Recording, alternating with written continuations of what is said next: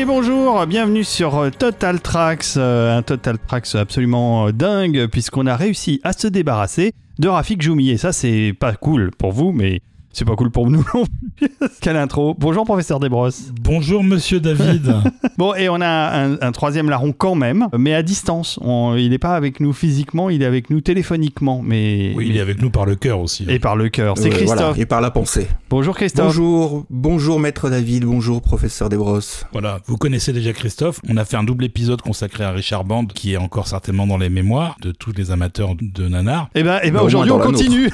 On Et bah, et bah aujourd'hui, on continue On va continuer avec un, un compositeur totalement euh, what the fuck et inconnu de- du grand public qui a travaillé sur des films que vous probablement si vous avez la- de, si vous êtes de la même génération que moi et le professeur Desbrosses et, Rafik et, et Christophe probablement vous connaissez euh, et puis surtout comme Richard Band on va parler d'un compositeur extrêmement talentueux et qui a fait des choses que- qui vont vous impressionner j'en suis persuadé Ah, Je pense que ce compositeur va vous impressionner, même si vous n'avez jamais entendu son nom. Alors en plus, il est plus tellement d'actualité aujourd'hui. non parce qu'il il est un peu âgé Il est encore vivant, euh, il fait encore des trucs d'ailleurs, mais pas des choses vraiment euh, visibles. Il n'y a pas de choses qui sortent en disque non plus depuis pas mal de pas mal d'années, une, une bonne douzaine d'années, je pense. Mais même à l'époque, les trucs qu'il faisait, ils sortaient pas souvent en disque parce que c'était pas forcément des films euh, euh, très connus. Avant de révéler le nom de ce, de ce compositeur, je voudrais juste une seconde faire une petite génuflexion pour nos contributeurs que je salue. Je sais que Rafik n'est pas là pour, euh, pour faire un, signe de croix euh, et, de, et de respect euh, envers tout le monde, mais il est là par la pensée et, et là, professeur, je pense que vous pouvez avoir un, mot de, un petit mot gentil pour nos contributeurs. Non. Il est trop dur cet homme. Non, bien sûr que nos êtres de lumière sont euh, tout pour nous. Ça ne va pas changer, ça ne va faire que s'amplifier avec le oui. temps. Et bien évidemment, le fait que Rafik soit là ou pas ne change rien à l'amour qu'on a pour vous. C'est ça. Même si quand il est là, on a encore plus d'amour parce qu'il il dégage l'amour pour ses contributeurs, Rafik. Ah, c'est clair. Et il a failli être là d'ailleurs, mais comme il a une sciatique, il est finalement resté euh, chez lui euh, à se reposer. Et, Voilà. et il a bien raison. Donc, Christophe, aujourd'hui, professeur, nous allons parler d'un compositeur qui s'appelle Robert Folk.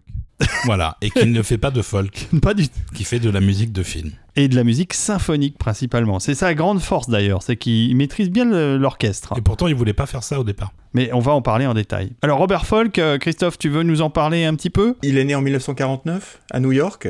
Ah, Ouais, donc, du coup, c'est un New. Ouais. Il a commencé à s'intéresser à la musique dans des, des- des- des petits groupes de rock. Euh, et puis après, il a fait des études à la Juilliard School, toujours à New York. Voilà, il a complètement changé son fusil d'épaule en fait. Au départ, il voulait faire, il voulait écrire des chansons en fait. Et d'ailleurs, il en a écrite. Et il en a écrite et il a fait, il est passé dans plein de groupes totalement obscurs. Et puis à un moment donné, il s'est dit, euh, j'ai l'impression d'avoir fait le tour du truc. Je vais plutôt étudier la musique euh, plus traditionnelle, classique, euh, contemporaine. Mais il avait 18 ans à ce moment-là. C'est pas très très vieux. Et à 18 ans, il est rentré à la Juilliard School, donc à New York, qui est une école extrêmement réputée de composition et de, et de musique euh, instrumentale symphonique. Où entre autres Michael Kamen a fait ses études là-bas. Ouais, c'est pas n'importe qui. Non, non, c'est une des meilleures écoles de- des États-Unis, si ce n'est la meilleure. Et donc, euh, bah, ça s'entend. Euh, vous allez voir, ça s'entend euh, euh, dans les morceaux de Robert Folk qui maîtrise vraiment bien euh, euh, l'orchestre. Voilà, et il va y rester 10 ans parce qu'il va faire tous les paliers jusqu'au au, au PhD, donc c'est la, la c'est un Le doctorat, même au-delà du oui, c'est doctorat. ça, c'est presque un doctorat en musique. Et ensuite, il va devenir professeur là-bas jusqu'au moment où la musique de film va arriver dans son chemin euh, un peu par hasard. Si vous voulez lui parler, vous pouvez. Il est sur Facebook, donc vous pouvez le demander en ami sur Facebook. Alors si vous lui écrivez, pas sûr qu'il vous réponde. Mais en tout cas, euh, il est accessible. euh, il vous acceptera probablement comme ami sur Facebook, Robert Folk. Voilà, s'il a pas atteint la limite. Je crois pas, hein, mais, mais en tout cas, et dans ses amis, il a euh, John Debney et autres compositeurs actuels euh, de musique symphonique euh, avec qui il échange euh, régulièrement. Donc euh, c'est quelqu'un euh, qui est quand même un, un compositeur, je pense, assez respecté euh, dans le milieu de la musique de film, ne serait-ce que par son parcours où, où il a fait quelques scores plutôt notables. N'est-ce pas Christophe? Si on fait un petit décompte, il est, il est pas loin d'avoir fait 80 musiques de films. On pourrait peut-être même lui donner un petit surnom d'ailleurs. Si on était un peu méchant, on, on l'appellerait Mr. Sequel. On le verra un peu plus tard. C'est vrai quand on va fait- détailler les films qu'il a fait. Il fait très souvent les deuxièmes opus euh, quand euh, il n'est pas à l'origine de la musique. Alors après, ça serait peut-être pas juste de le réduire à cela non plus. Non, bah non, d'autant qu'il il a souvent sauvé, on va dire, euh, musicalement, en tout cas, euh, certaines euh, suites qui sont euh, visuellement calamiteuses, parce que, bon, faut l'avouer, sa carrière n'a jamais vraiment décollé, et peut-être que le jour où elle aurait pu décoller, il a même pas signé la musique de son nom, donc euh, C'est ça. c'est un peu dommage. Bon, on est très énigmatique sur tous ces morceaux, on va peut-être commencer direct par un morceau, qu'est-ce que t'en penses, professeur? Bah, déjà, on a commencé euh, à l'ouverture par un morceau quand même assez fameux, qui est la marche qui l'a fait un petit peu connaître, au moins auprès des amateurs de musique de film, Bah oui. qui est le premier Police Academy. Et ça remonte pas à hier, le premier Police Academy, c'est 1984 si je me souviens bien. Et moi, c'est un film que j'ai vu au cinéma. Bon, j'allais voir toutes les conneries, euh, les Porkies et autres comédies américaines euh, de bas étage. Et quand j'ai vu débarquer euh, Police Academy, je me suis dit, c'est pour moi. Et ben, j'ai été quand même agréablement surpris. Il faut avouer que dans la filmo de Robert Falk, Police Academy, c'est un des meilleurs films euh, dont il a fait la musique parce que c'est une comédie un peu grasse, mais elle se tient. Euh, Il y a un bon casting avec euh, Steve Guttenberg en, en- en héros et je crois qu'il y a Kim Cattrall aussi qui, Il y a Kim Cattrall qui, aussi, qui oui. était toute jeune, assez mignonne, hein, faut l'avouer. Je ne partage pas ta passion pour Police Academy. Je vais être le seul à défendre les films de la filmo de Robert Falk. Non, mais c'est sympa. Pour moi, pour moi, c'est pas très bon, c'est pas très drôle. Mais si, c'est drôle. quand même plutôt vulgaire. Alors, ce qui est assez, Non, c'est pas vulgaire. ce qui est assez marrant, Ah, c'est si, que. si. Je ne suis pas d'accord. Oh là là, ça y est, c'est parti. Ça va être compliqué avec les films qu'on a à traiter aujourd'hui. hein. Donc c'est un film réalisé par euh, Hugh Wilson, qui s'est retrouvé un peu sur le projet par hasard, et qui justement, lui, ne voulait pas faire un truc vulgaire, et a retiré un certain nombre de blagues un peu limites euh, qu'il y avait dans le film. Mais il a eu instruction de garder certaines séquences malgré tout, et du coup, euh, le film, il en était pas très très satisfait, jusqu'au jour où il y a eu la projection euh, test, et qu'il a découvert que ça plaisait beaucoup au public. Et donc ça devait pas être Robert Folk qui devait faire la musique de Police Academy, ça devait être le compositeur numéro un vers qui on allait au début des années 80 si on faisait une comédie, qui était Elmer Bernstein, qui s'était retrouvé un peu catalogué dans ce, cette catégorie de films, un peu malgré lui d'ailleurs, mais il fallait bien bosser, il aurait fait un bon taf, et du coup Elmer était pas dispo, donc euh, ils, ils ont, ils ont cherché d'autres euh, d'autres solutions. Appara- apparemment, il était en train de faire Ghostbusters, je crois. Et donc comme Robert Falk, c'est son quatrième long métrage, et son film précédent, qui était un film sur la l'après-guerre du Vietnam, je crois, avait été produit par la LAD Company, comme euh, l'était Police Academy, et du coup, bah, ils se sont dit, tiens, pourquoi pas lui donner sa chance aussi sur ce film un peu plus...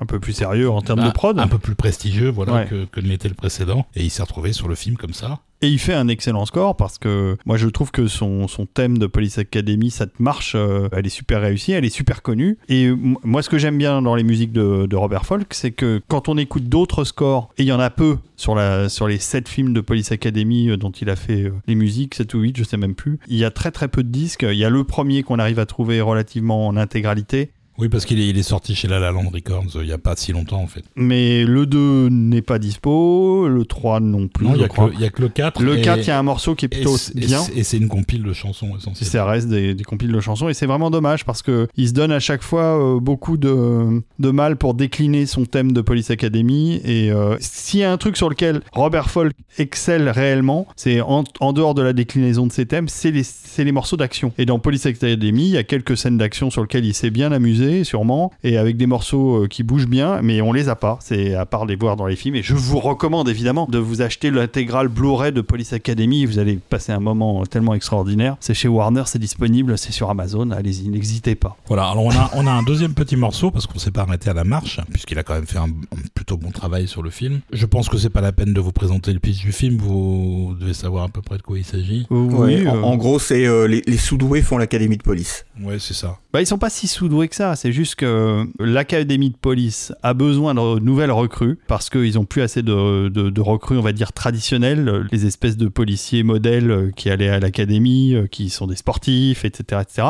Ils élargissent les critères de sélection euh, des policiers justement pour euh, avoir plus d'étudiants. Et donc, en ouvrant plus la sélection, euh, ben, ils se retrouvent avec euh, un groupe de de gens assez hétéroclites, euh, dont un père de famille euh, gaffeur, euh, un black gigantesque qui s'appelle Hightower, ça, en français ça donne Grande Tour, Kim Cattrall, qui est une espèce de bourgeoise qu'on n'attend pas du tout à voir sous l'uniforme d'une policière. Et puis Steve Guttenberg, qui est un type qui fait que des conneries et qui, est un jeune un peu, un peu rebelle, et dont là on ne donne pas le choix, c'est soit la prison, soit il fait l'académie de police. Donc euh, il accepte de faire l'académie de police en espérant se faire virer assez vite, puis finalement c'est le héros, il va euh, endosser l'uniforme avec, euh, avec plaisir. Je le comprends, parce que l'uniforme de policier américain est tellement beau, moi je me verrais bien dedans, je pense que ça serait pas mal. Et une grosse moto, D'accord. et un casque. D'accord, on va arrêter là parce que sinon il il va finir, il va finir à poil à, à nous faire Police Academy 8. C'est ça. Donc euh, non, merci. Juste une petite anecdote, c'est comment euh, le producteur du film, a eu l'idée du, du projet au départ. Il était également sur euh, L'étoffe des héros, film très sérieux Ah oui, de, puis, de Philippe Kaufman. pas, pas vraiment la même chose. Et donc ils tournaient en ville et ils avaient demandé euh, des policiers pour euh, maintenir la sécurité sur le périmètre, etc. Je crois que c'était à San Francisco. Ils étaient en manque de policiers et ils avaient envoyé des jeunes recrues qui sortaient de l'académie et qui n'étaient pas encore vraiment validés comme euh, policiers en, en activité. Et il a vu cette bande de bras cassés et il s'est dit, parce qu'il y, avait, il y avait une meuf qui était beaucoup trop grosse pour être, disons, flic modèle, quoi, entre autres cas particuliers, et il s'est dit, il y a peut-être un truc à faire avec ça, en fait. Et ça a donné cette film. Et ça a donné euh, cette film. euh, Dont euh, le premier qui a eu quand même un certain succès à travers bah, le monde. Le premier, c'est simple, il a coûté 4 millions et demi de dollars. Dans le monde, il en a rapporté 150. Ouais, pas mal. C'est ce qu'on appelle un investissement. Un bon investissement. Plutôt juteux, voilà. Ouais. Sans compter tous les passages télé et les ventes en vidéo. Et à l'époque, Dieu sait comme quoi ça vendait. Donc, on écoute un deuxième morceau qui s'appelle Recruits, Avec plaisir. qui n'est pas très long, et après, on enchaîne. C'est parti.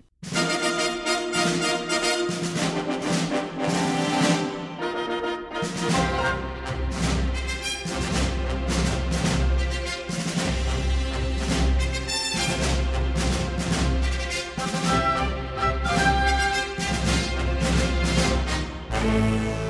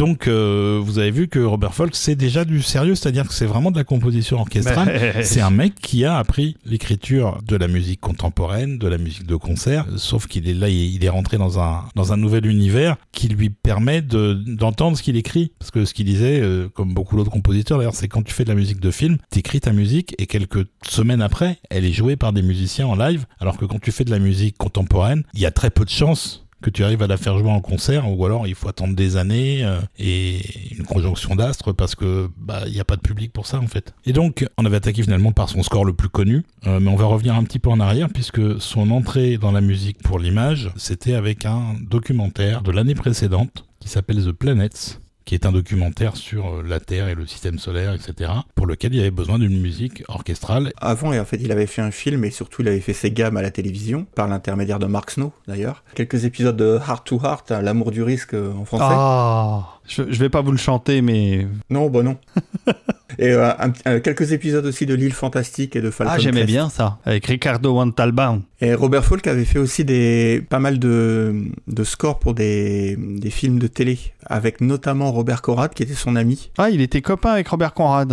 Ah, ouais, ça ouais, c'est ouais, bien. Il était copain avec Robert Conrad. Et il a fait quelques téléfilms avec lui. Alors malheureusement, Conrad était déjà vieillissant, c'était plutôt de début des années 80. Et du coup, c'est un peu comme ça qu'il commence à se faire un nom et que le réalisateur donc du documentaire dont Olivier vient de vous parler, qui s'appelle Planète, était dans le public lors d'un concert de la musique euh, de Robert Folk euh, à la Juilliard School. Et c'est là qu'il s'est dit, euh, il est allé le voir, il a dit, voilà, je fais un film euh, pour le Smithsonian Institute autour des planètes du système solaire. Alors j'ai déjà les sessions, On a booké le Royal Philharmonic Orchestra. Par contre, j'ai pas le compositeur, mais je crois que maintenant je l'ai trouvé. Voilà, et donc il a pu faire du gros orchestre tout de suite. Et d'ailleurs, c'est un peu finalement euh, le point marquant de toute sa carrière. Il a toujours travaillé avec des gros orchestres et des orchestres prestigieux, même si les films eux-mêmes ne le sont pas forcément. Et il a beaucoup enregistré un peu partout en Europe. euh, donc euh, il a eu de la chance à ce niveau-là en fait. C'est un truc qui serait pas du tout possible aujourd'hui, quoi. Clairement. Et donc sur le documentaire The Planet, ils avaient euh, mis beaucoup de musique classique en musique temporaire. Il y avait du Debussy, du Ravel, du Holst, enfin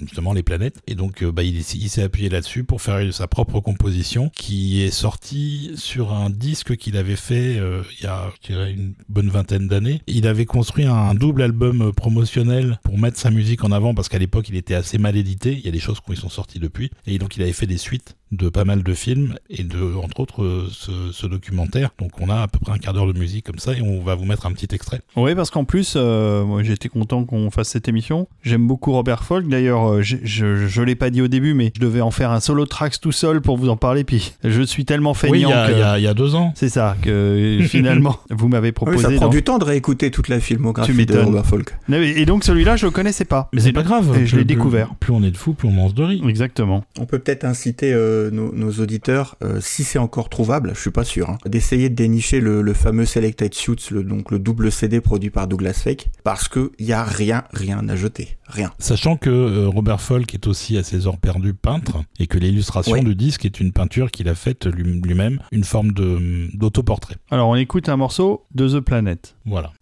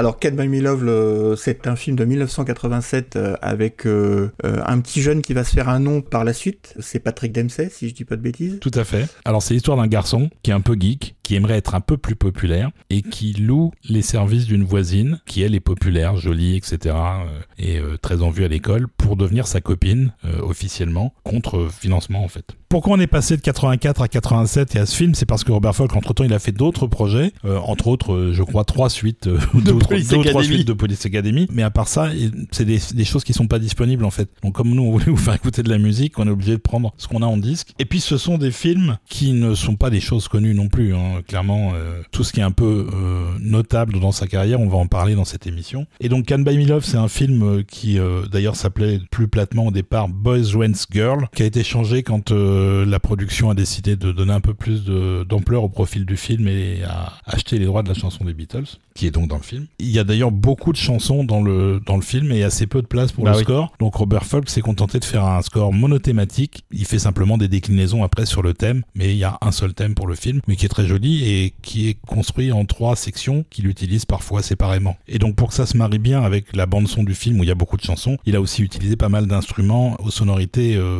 familières aux gens qui écoutent de la pop. Donc il y a une guitare, une basse, euh, de l'harmonica, des synthés, une section rythmique, des choses un peu plus pop que ce qu'il fait d'habitude en fait. Hmm. D'ailleurs, oui, en effet, il savait faire. Il maîtrisait très bien l'orchestre symphonique, mais il savait aussi ajouter euh, des sonorités plus modernes dans ses scores, comme euh, savait en faire un, un Goldsmith par exemple. Et donc on va écouter euh, peut-être le plus joli morceau du film, Ah oui, oui, nettement, c'est le plus joli morceau du film. Il y a pas, y a pas photo. voilà, qui s'appelle Broken Moon. Et c'est aussi parce que c'est le plus orchestral aussi. C'est ça. Ben, c'est parti.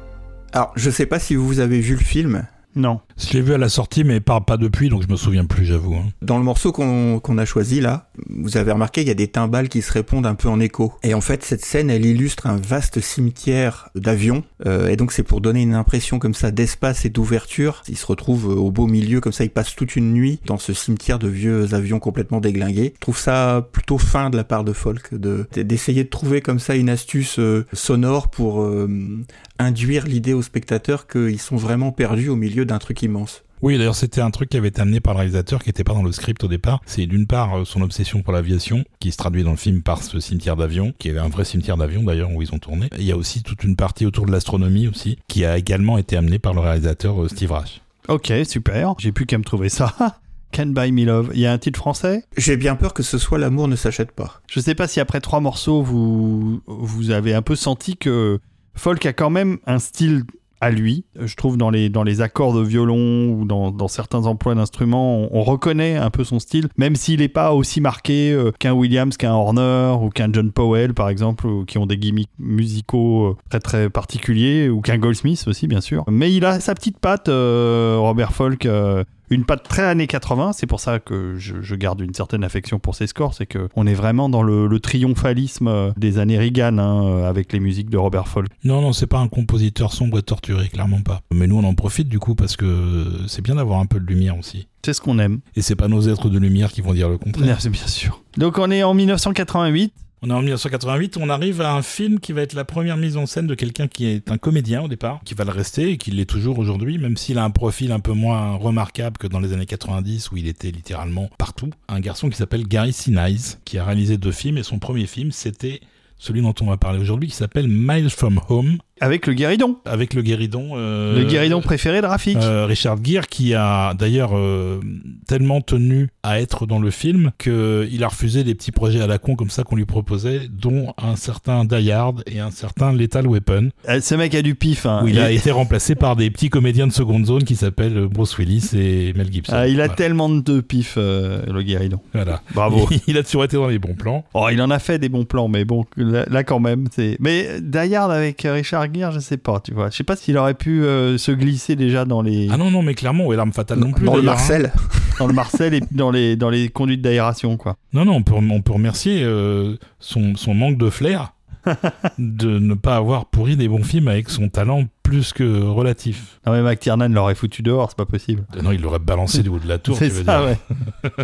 Voilà, et donc Gary Sinise, il aime euh, les sujets un peu ruraux. Son deuxième film, ce sera d'ailleurs une adaptation de Des souris et des hommes de Steinbeck. Ce premier film, c'est l'histoire de deux garçons euh, fermiers qui sont euh, obligés de, de- de déposer le bilan de leur ferme tellement ils sont euh, taxés, pas aidés, etc. Et qui, euh, disons dans une forme de revanche, commencent à braquer les banques qui justement obligent les fermes à fermer dans toute la région où c'est- assez problématique. Et ils vont devenir des héros populaires euh, grâce à ça en fait. Exactement. Bon bah j'ai pas vu non plus celui-là. Alors là, pour le coup, Robert Folk fait une, une musique euh, très très coplandienne avec beaucoup euh, d'éléments americana. On va le voir là dans, dans le dans l'extrait qu'on va vous proposer. Utilisation de la gamme pentatonique avec des développements mélodiques euh, assez longs, un gros gros lyrisme sur les cordes, puis un rythme assez enlevé pour mettre en valeur les solistes. Voilà, ça c'est les, les ingrédients un peu qu'on retrouve souvent dans les dans les dans les moments où il faut faire de la musique un peu americana. Et il y a une forme de canon aussi avec les sections qui se répondent en mesure décalée. Et c'est pas c'est pas banal, on l'entend pas souvent ce genre de procédé. À la fin de l'extrait, si vous écoutez attentivement, vous allez entendre à l'état un petit peu embryonnaire ce qui va faire euh, le sel des euh, des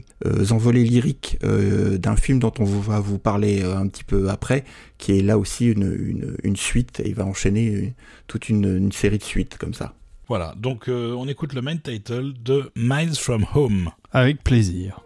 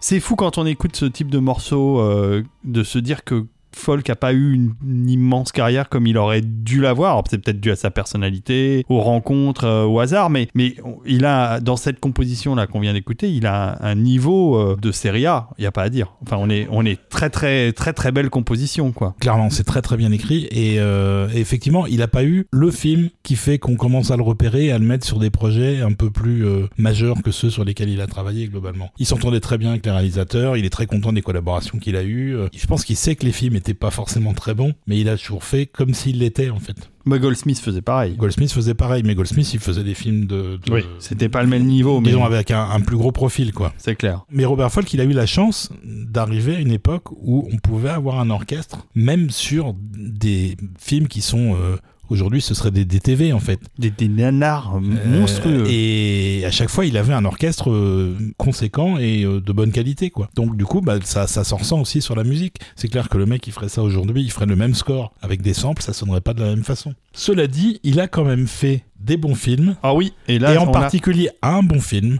un très bon film. un très bon film que moi j'ai revu hier soir, donc euh, vous voyez c'est assez frais dans ma mémoire et qui est toujours aussi bon qu'à l'époque.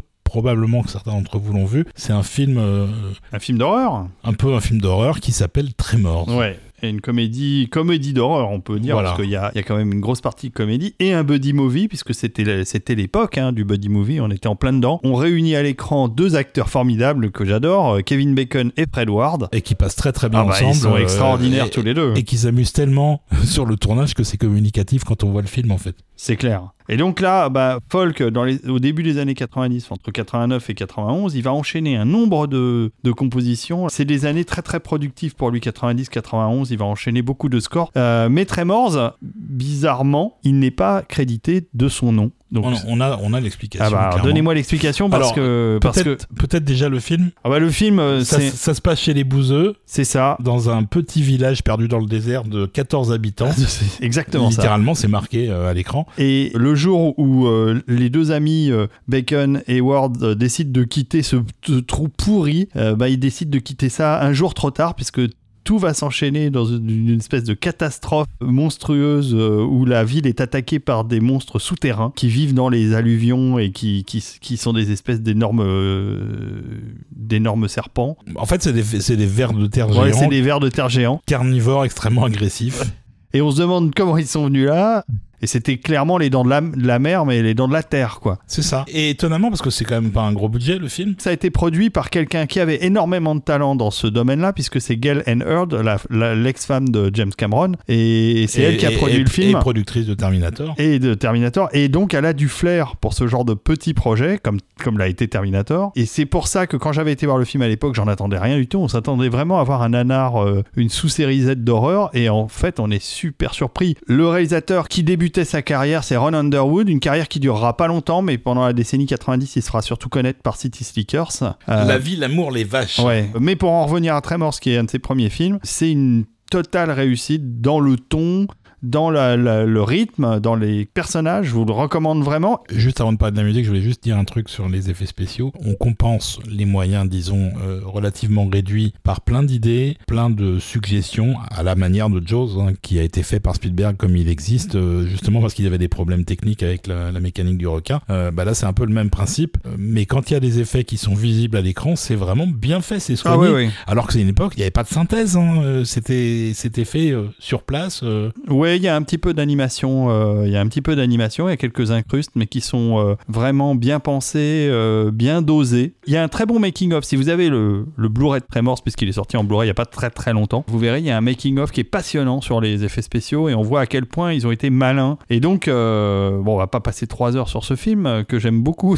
Non, non, on va parler un peu de sa musique quand même, parce que ça n'était pas Robert Folk au départ, c'était Ernest Roust qui avait fait un score euh, plus euh, un peu country, on va Ouais, dire. ouais, totalement country. Euh, c'était vraiment, c'était en harmonie avec le, le contexte de gens de la campagne dans le désert aux États-Unis, Mais qui marche très bien. Toute la partie country, elle fonctionne. mais par contre qui marchait pas du tout sur tout ce qui était action et, et suspense quoi. Et du coup, ils ont décidé de le remplacer et Robert Folk est arrivé à ce moment-là. Mais Folk pense que parce qu'il a eu qu'une semaine en fait pour faire le rescoring du film, il pense que s'il avait eu une semaine de plus, ce qu'il avait au départ puisque la, date de sortie du film a été avancée d'un mois, donc euh, Du coup, ça a réduit son temps de travail. S'il avait eu une semaine ou un peu plus euh, supplémentaire, il aurait fait la totalité du score et il y aurait plus de Ernest Roust du tout Ouais, dans le mais film. honnêtement, euh, moi je trouve que ce que Ernest Roust a fait euh, justement pour souligner le côté bouseux et campagnard est vachement bien. Moi je le trouve Oui, pas. oui, je, non, ça marche. je la- ça- je la- je la trouve, je ça trouve marche, qu'elle fonctionne. Ça marche sur le début du film, Exactement. Pas, après. Et par contre, Ernest Roust, il avait un très bon agent ou un très bon avocat et il avait un contrat qui lui permettait d'être crédité tant qu'il y avait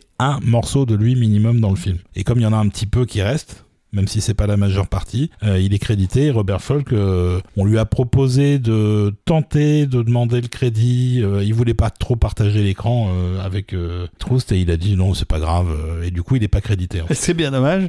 Parce que s'il avait été crédité, peut-être qu'on l'aurait remarqué un peu plus à Hollywood et qu'on lui aurait confié des films plus sérieux parce que clairement il a fait un taf euh, d'enfer, il a été efficace. hein. Je sais pas ce que t'en penses, Christophe. Tu ne dis plus rien, tu es mort, tu es, tu es, es-tu encore vivant? Non, tu te rends pas non, compte, non, tu te rends je- pas compte à quel point on prend de la place, David. C'est vrai, c'est vrai. Non, non, mais je, je vous écoute religieusement. là, Vous avez, vous avez tout dit. euh. Gail Hannard, elle, elle était pas satisfaite de, de la musique sur les, sur les scènes d'action suspense. La musique de Troust lui convenait pas. Euh, Et donc, elle, elle fait venir Folk. Euh, Folk se démerde comme il peut sur le temps imparti. Comme l'a dit Olivier, euh, c'était très court. hein, C'était une semaine, un peu plus peut-être. Et elle est ravie de ce qu'elle entend. Elle a quand même un petit doute. Alors, elle demande à James Cameron de débarquer euh, pendant une des sessions d'enregistrement. Et James Cameron dit, ah non, mais tu peux garder, ça, ça marche, ça fonctionne à fond. C'est un peu dommage pour Folk parce qu'il a quand même l'aval de James Cameron, qui s'y connaît un tout petit peu en cinéma et un tout petit peu aussi en musique euh, appliquée au cinéma. Donc c'est vraiment dommage. Il a raté le, il a raté le coche là. Oui, puis il, a eu, il aura l'aval un peu plus tard, on vous le racontera tout à l'heure, d'un autre grand nom du cinéma américain. Tout ça, c'est dommage en fait. Euh,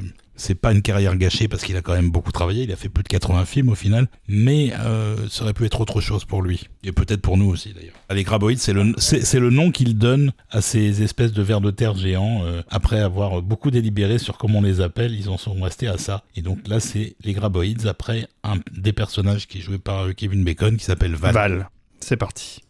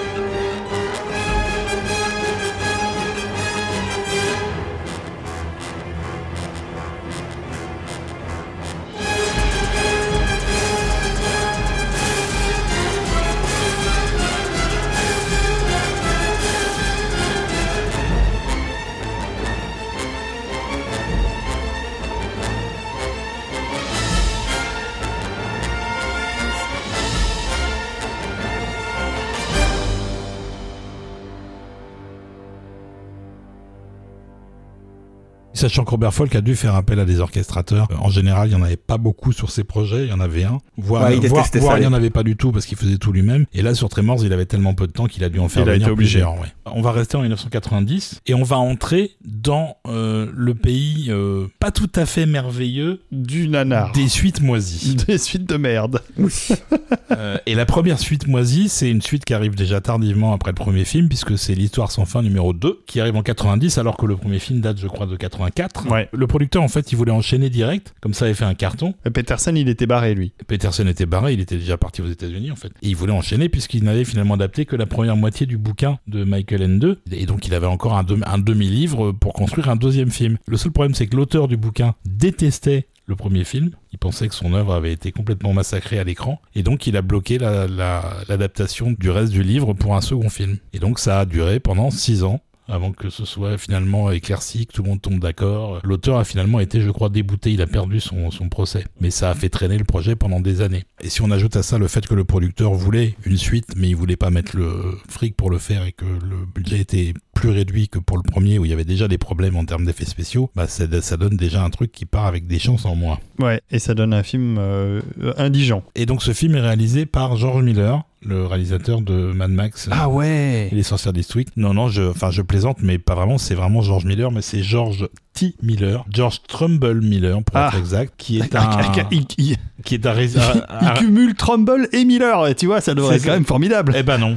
C'est un réalisateur australien qui a fait euh, de connu euh, L'homme de la rivière d'argent, qui était un western australien avec Kirk Douglas, et qui avait aussi fait euh, The, c'est Roxanne. George Trumbull Miller, Voilà, il, et- il a essayé de faire ah, Ne- Never Ending Story Great Again, mais c'est pas, ça n'a pas réussi. Non, c'est clair. Par contre, euh, le film euh, est mis en musique par un Robert Folk en pleine forme. Ah ouais, alors il est à fond. On lui a demandé de faire des thèmes pour les personnages, etc. Il y va à fond les ballons. Ah ouais, ouais, non, là, il pensait qu'il avait le blockbuster de l'année, quoi. Et ça s'entend, et et, il y a un disque. Il y a un disque, alors il partage un peu l'affiche en plus petit que le nom de Giorgio Moroder, qui est Oui. revenu, comme il était sur le premier film, pour faire euh, une euh, Bah, nouvelle attends, a- version de son thème. Il y avait buffet campagne gratuit, alors il est revenu. sans euh. fin, et euh, voilà. Puis non, puis ça vend euh, Moroder, donc euh, c'était commercialement une décision plutôt euh, avisée. Oui, parce que folk, ça vaut Euh, pas. Artistiquement un À, peu moins. à part à moi. Le, le disque de sorti chez WEA à l'époque, on peut quand même pas trop se plaindre. Hormis les chansons, euh, les, les remixes de chansons du premier euh, de Moroder qui sont quand même un peu atroces, faut le dire. Euh, déjà Moroder en général c'est pas bien folichon. Comment? Mais là, c'est vraiment.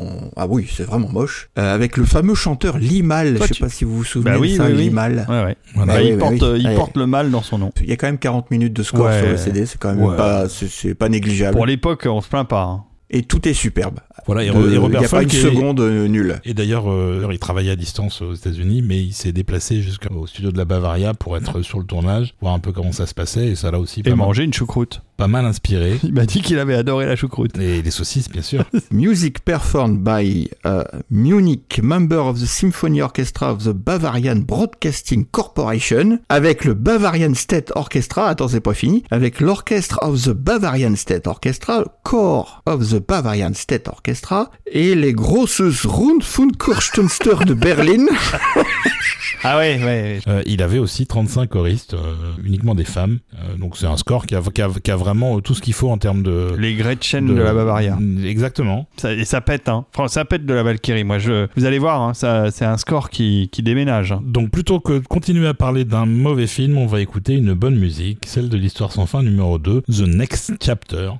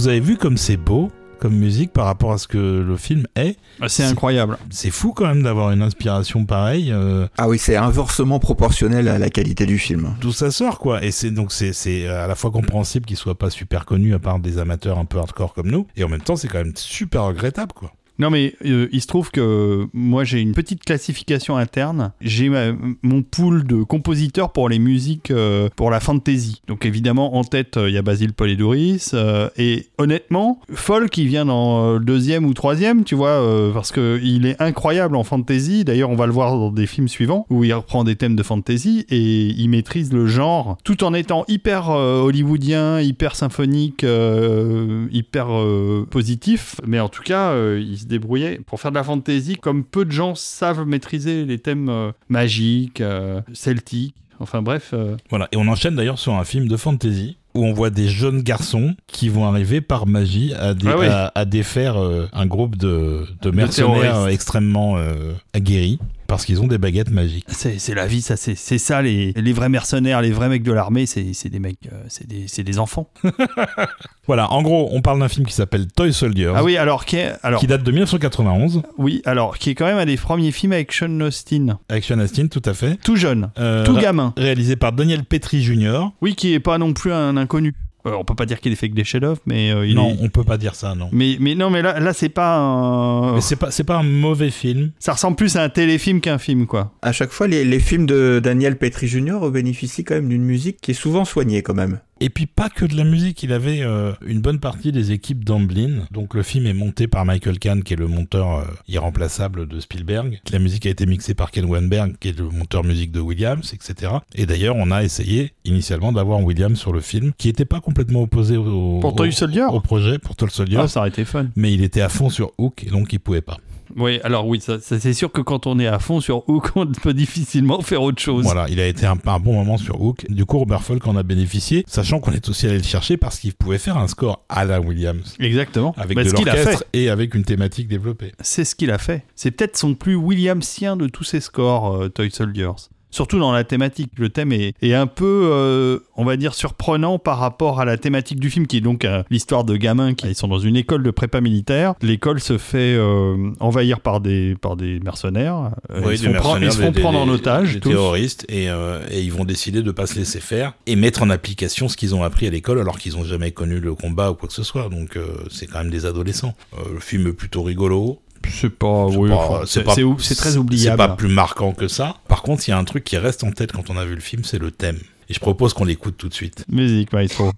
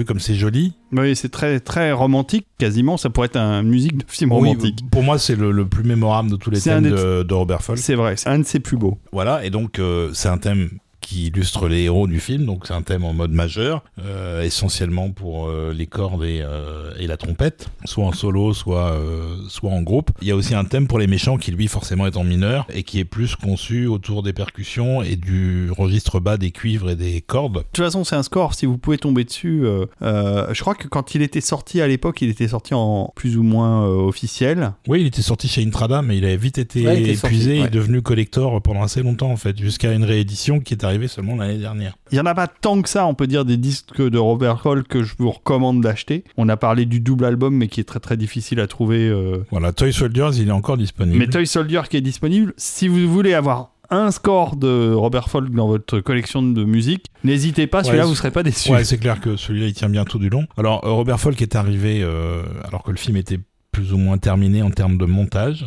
Il a eu 4 semaines. Donc ça s'entend aussi qu'il a eu un peu le temps de, de travailler dessus. Euh, il s'entendait très très bien avec le réalisateur. C'est quelqu'un avec qui il retravaillera après d'ailleurs. Et le score a été enregistré à Dublin avec le Dublin Symphony Orchestra sous le pilotage d'un certain Bill Whelan qui plus tard euh, fera d'une part des scores de films et fera également la composition d'un show euh, qui s'appelle Riverdance et qui a été décliné à l'infini dans le monde entier après. Tout ça euh, interprété par 86 musiciens, ce qui est quand même aussi assez confortable en termes de mais pace ça s'entend. Ça Et s'entend. ça s'entend. Et d'ailleurs, on va écouter un deuxième morceau qui s'appelle Billy Escapes, qui est pas forcément le morceau le plus flamboyant de tout l'album, et, et franchement, il y en a des incroyables. Mais celui-là, je l'aime bien parce que ça commence assez doucement avec des, des- des- un jeu sur les cordes qui est assez sympa. Et, et c'est une- un exemple de la manière dont Robert Folk sait faire monter la sauce en termes de- d'intensité musicale. Et j'aime beaucoup ce morceau. Je l'écoutais euh, souvent en boucle pendant des heures. Je ne sais pas pourquoi. Donc voilà, je vous le partage. Voilà, vous demandez après pourquoi il est bizarre, voilà pourquoi. Qu'est-ce que tu dis, euh, Christophe? Vous disiez tout à l'heure à raison que c'était un, un- un des scores de folk qui est le plus dans la veine de John Williams. Et, et là, du coup, ça s'entend. C'est clairement un scherzo modèle Williams, en fait. Oui, c'est c'est- c'est vrai. C'est tout à fait ça. Et il s'appelle comment ce deuxième morceau? Billy Escapes. Eh ben laissons Billy s'échapper et écoutons donc cette musique. C'est ça.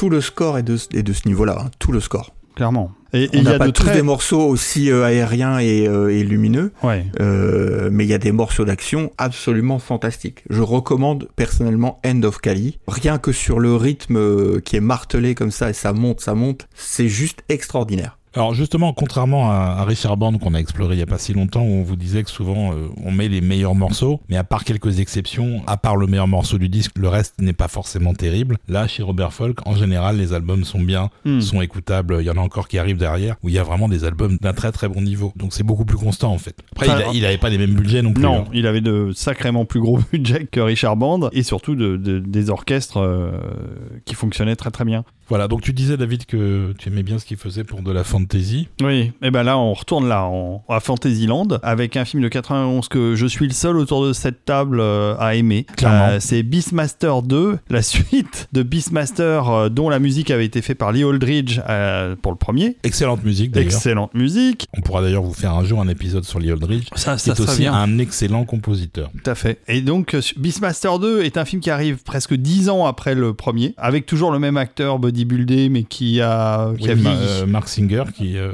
qui a pris un c'est- coup. qui s'est fait connaître un jour dans la série V. C'est ça. Et là, clairement, l'idée des producteurs, c'est de faire de Beastmaster un- une comédie euh, euh, de fantasy euh, et c'est complètement parodique. Alors, c'est une farce avec pas beaucoup de budget, donc évidemment, ça fait quand même très série Z. Mais la musique, elle, est, est très sérieuse et c'est vraiment une musique de fantasy. Mais je, je crois que c'est tout l'intérêt du truc, c'est que Folk, lui, il s'est dit parodie d'accord, mais je vais pas faire de musique cartoonish ou de trucs délirants. Je, je vais faire un score de, un gros score de fantasy qui collera très bien aux images, qu'elles soient sérieuses ou parodiques, ça va marcher. Voilà, mais alors c'est quoi Beastmaster 2 Déjà, ça s'appelle Beastmaster 2 Through the Portal of Time. Ouais. Donc à travers le portail du temps, sachant qu'il n'y a aucun voyage dans le temps dans le film, puisque c'est simplement un voyage entre, Ouais, enfin, deux, entre deux dimensions parallèles. Oui, oui, mais qui sont pas. euh, Enfin, il y a, il y a des voitures dans. Il y, la- y a- il y a des voitures, mais on parle pas de voyage dans le temps dans le film. hein. De toute façon, au niveau cohérence, on n'y est pas, hein, parce que dans le premier Ah film, non, on n'y est pas. Dans le premier film, il avait, il, il est le Beastmaster, c'est comme son nom l'indique, il est accompagné par des animaux. Donc dans le premier film, il avait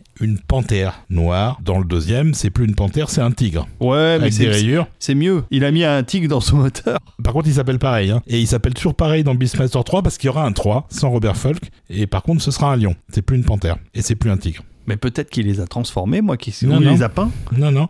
et il se balade aussi avec deux, deux espèces de belettes. Oui, c'est des belettes. Et dans le premier film, il y en a une qui meurt. C'est un moment marquant du film d'ailleurs. C'est triste, ouais. Et euh, dans le 2, elle est revenue. Bah oui. Magie de donc, Hollywood. euh, Beastmaster Bah, c'est ça, 4 c'est va ça, être tourné chez Olivier avec ses chats. C'est ça, ça vous donne une idée de- du peu de sérieux avec lequel ce projet est fait en fait. Euh, et sachant que ça devait être réalisé par euh, un spécialiste du nanar qui s'appelle Jim Wynorski, qui finalement s'est fait couper l'arbre sous le pied puisque le producteur a finalement décidé de faire le film lui-même. Producteur qui s'appelle Silvio Tabet et dont c'est le seul film euh, à date. Peut-être que c'est justifié au vu du film. D'ailleurs, il voulait tout faire, le monsieur Tabet. Hein parce que si je dis pas de bêtises, il est à la base du scénario, donc il produisait le film et devient réalisateur, et même il avait demandé à Robert Fogg de pouvoir donner un coup de cymbale euh, lors d'une scène d'action euh, du film. Ah, ça, ça c'est de l'implication quand même. Ouais, ouais. Moi j'ai bien écouté le CD de long en large, j'ai pas trouvé un coup de cymbale raté, donc je sais pas si vraiment il l'a fait. Vaut mieux parler de la musique. Alors Christophe, la musique de Beastmaster 2, c'est quand même pas mal du tout. Ouais, je, je suis pas loin de penser personnellement, en accord avec moi-même, que c'est ce que je préfère. Ah, c'est ton score préféré de folk? Ouais, rien que pour le morceau qu'on va vous passer là, qui est quand même extraordinaire. Encore une fois, on va utiliser un bon nombre de fois le mot extraordinaire pour parler de Robert Folk, mais c'est quand même justifié. Je, je crois aussi que c'est le score préféré de Rafik. Il y a un mélange entre un peu d'électronique, pas beaucoup, mais il y en a quand même un peu, et une, une proportion euh, assez dantesque euh, à, à repousser les limites de l'orchestre. Euh, Il y a des morceaux, les cuivres ont dû avoir un petit peu chaud, hein, parce que c'est quand même pas facile ce qu'ils font. Non, c'est un score. C'est vrai qu'on utilise beaucoup de superlatifs pour parler de la musique de folk. Et j'aimerais bien avoir le retour de nos auditeurs pour savoir ce qu'ils ont pensé de tous ces scores qu'ils ne connaissaient pas, enfin pour ceux qui ne connaissaient pas, parce que honnêtement, ça, fait partie des trucs que j'ai découvert euh, en allant au cinéma, euh, mais c'est le même plaisir, j'ai l'impression, de découverte de, des scores de folk comme j'ai pu en avoir avec les scores de Demney, puisque Demney, je l'ai découvert par une recommandation de fans de musique de film, bon, il y a déjà quelques années maintenant. Et je suis tombé sur euh, White Fang 2, euh, euh, Little Giants, des scores qui m'ont laissé sur le cul. J'aime bien ce que faisait Debney à l'époque, Bah, ce qu'il fait aujourd'hui aussi. Hein. mais euh, je trouve que il y a plus de personnalité chez Robert Ah, clairement. On est tout à fait Oui, d'accord, tout à mais, fait. mais pour ceux qui cherchaient du score symphonique euh, euh, avec beaucoup d'ampleur, il n'y a pas tant de compositeurs que ça qui font ce, ce type de musique. En, en tout cas, j'en- j'envie euh, tous ceux qui nous découvrent euh, aujourd'hui et qui découvrent ce, ce- ce compositeur parce qu'ils vont avoir toute une liste de disques de vraiment de belles factures à, à écouter et à découvrir. On va écouter le morceau et puis on va parler un petit peu après de la méthode de Robert Folk quand il travaille sur une suite. Alors allons-y. Donc ça s'appelle Key to the Heart.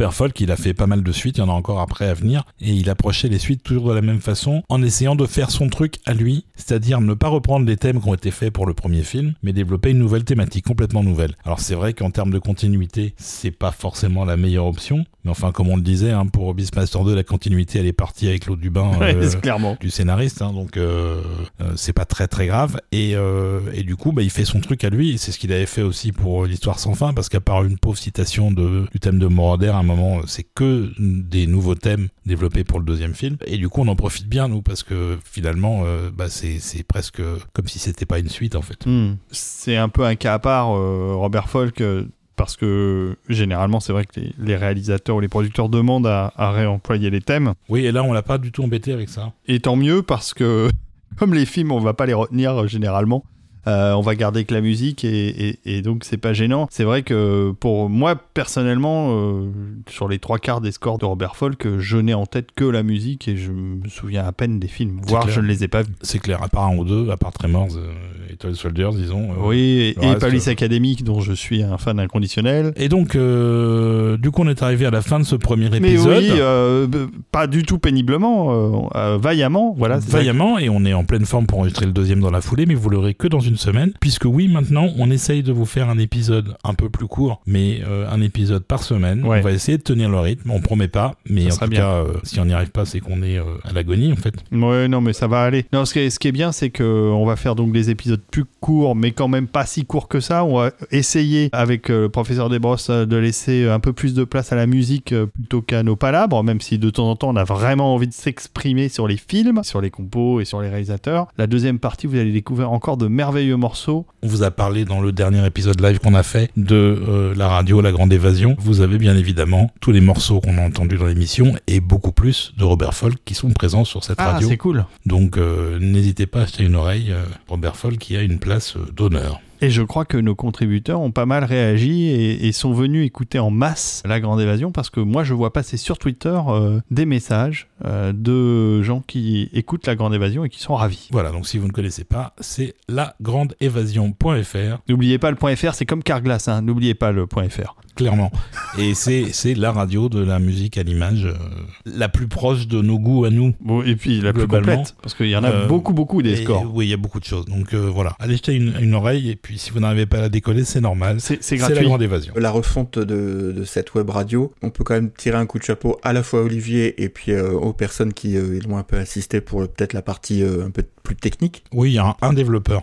Euh, c'est c'est quand même clairement autre chose. Tout le catalogue a été presque entièrement revu et enrichi de très très très nombreux titres, ce qui donne du coup une vision beaucoup plus complète et plus large de la musique de film qu'elle ne l'était auparavant. Oui, bah, c'était un peu l'idée, hein, c'était de faire un panorama euh, qui soit jamais ennuyeux, qui soit toujours varié, mais qui soit aussi euh, riche de tout ce qui fait la musique de film, c'est-à-dire euh, tous les styles de musique possibles et envisageables en fait. Ben, c'est très réussi mon cher Olivier. Mais oui, je Mais suis vous- bien d'accord. Vous, vous êtes bien gentil. J'abonde, Merci, merci. j'abonde dans les félicitations. Ça n'est qu'un début. Très bien. Eh bien, nous suivrons les aventures de, de la Grande Évasion. Nous nous évaderons avec la Grande Évasion. Euh, donc on termine euh, l'épisode avec un autre morceau de Police Academy Exactement. choisi, choisi par David. Et toujours par moi, Police Academy 4, euh, avec un très très beau, euh, une très belle affiche réalisée par le, le grand peintre d'affiches Drew Struzan. Avec un ballon orange. Avec un gros ballon, de- un ballon euh, non pas dirigeable, mais un ba- ballon à air chaud sur lequel s'accroche désespérément euh, toute l'équipe de Police Academy. C'est un des bons opus de la série. Citizen on Patrol. Il y en a des bons opus. Ouais, ouais, il y en a plein euh, et c'est vraiment très bien. Et Non, donc, non, euh, mu- musicalement c'est bien en tout cas. voilà, il y a une scène d'action, il y a une grosse scène d'action avec le ballon. Et dans ce morceau qui va conclure euh, cette émission, on entend bien le ballon voler. Robert Folk a, a- a une réelle capacité à mettre en musique euh, la sensation de vol et de flottement dans les airs. Donc on se quitte avec Police Academy 4, Citizen Voilà, et- on Patrol. Et nous aussi on va flotter dans les airs en, pensant à nos contributeurs C'est ça. qu'on embrasse très fort. On les embrasse, on les embrasse. À bientôt. À bientôt les amis. Salut Christophe. À bientôt